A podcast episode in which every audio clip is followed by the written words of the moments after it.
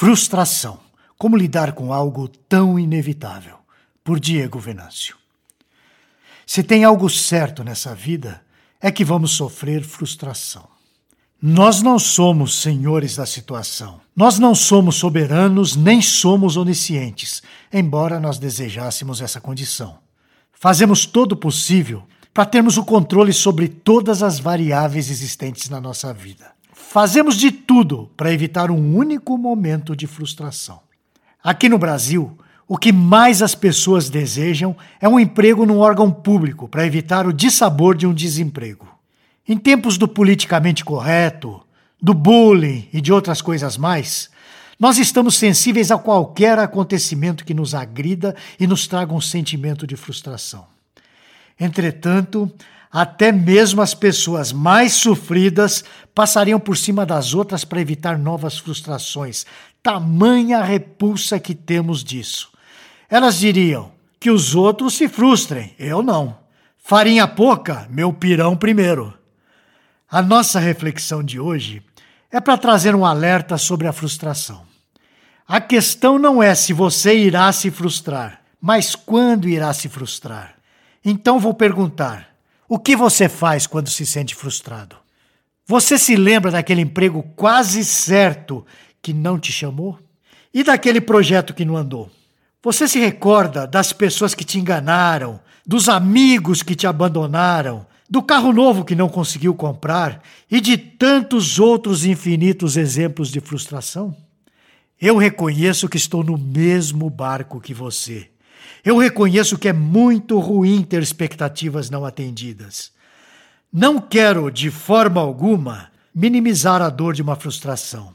No entanto, a palavra de Deus nos diz algo sobre estarmos frustrados. Isso está registrado em Filipenses capítulo 4, nos versículos de 10 a 13. Vamos ler. Alegrei-me sobremaneira no Senhor, porque agora, mais uma vez, renovastes a meu favor o vosso cuidado, o qual também já tinhais antes, mas vos faltava oportunidade.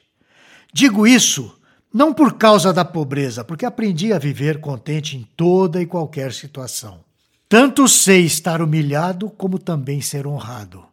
De tudo e em todas as circunstâncias já tenho experiência, tanto de fartura como de fome, assim de abundância como de escassez. Tudo posso naquele que me fortalece.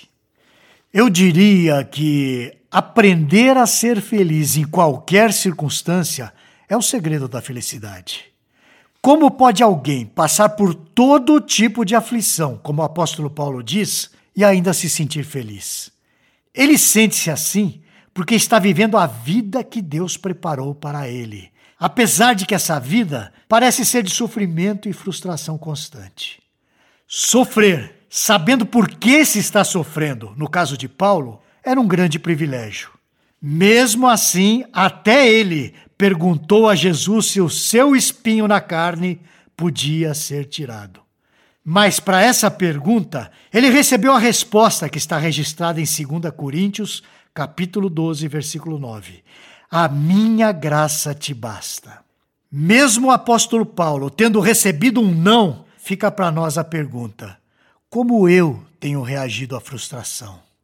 Esse comportamento da indiferença se manifesta como um auto-engano. A pessoa foge da realidade, fingindo que nada aconteceu. Ela parece forte e vencedora diante do fato. Contudo, a verdade é que precisamos aceitar o golpe, pensar, perdoar, tratar, ter um momento de luto, para só depois nos levantarmos. Fingir que nós podemos jogar tudo num buraco do esquecimento só faz as coisas piorarem no futuro. A melhor coisa a fazer diante da frustração é reconhecer que teve as expectativas frustradas e reconhecer em oração a sua impotência diante de Deus. Assim, Ele, em sua graça e misericórdia, pode curar o seu coração e a sua mente das situações vividas. Deixe-me dizer uma coisa. Quando nos sentimos frustrados, podemos iniciar um processo curioso de tentar compensar a frustração sofrida.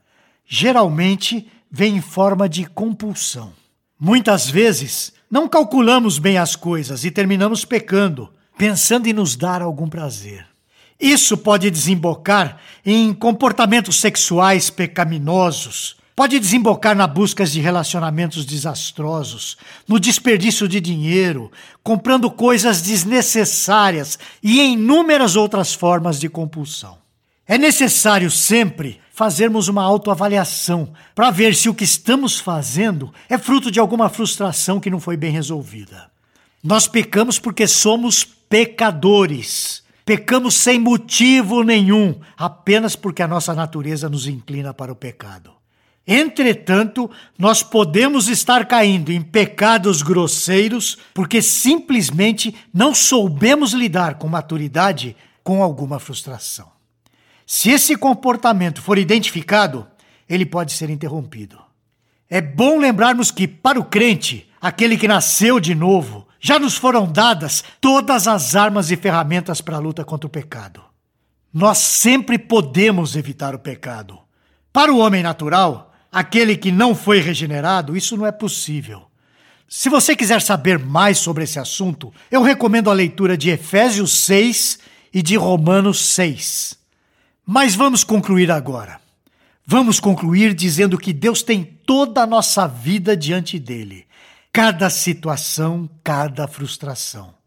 Cada uma delas deve servir para o nosso desenvolvimento como cristãos, como pessoas que desejam se tornar como Cristo. O crente maduro é o que tem todos os seus anseios colocados ao pé da cruz. O crente maduro é aquele que sabe ser contente em qualquer circunstância. Ele sabe que nada pode fugir ao controle do nosso Deus soberano e da sua bendita providência. Não dê lugar ao pecado, meu irmão. Não faça na sua vida provisão para a carne por causa de frustrações de crianças mimadas. Seja um crente maduro. Seja um homem ou mulher pleno de valor para o reino que Cristo estabeleceu. Nos veremos na próxima semana, se o Senhor o permitir. Você gostou deste post? Então compartilhe essa mensagem com seus amigos, sua igreja e familiares. Coloque o seu e-mail no nosso blog para não perder nenhum post. Siga-nos no Facebook, Instagram e Twitter. Conheça a Telmídia, vídeos cristãos para você e sua família. 15 dias grátis. Assista quando quiser, onde quiser.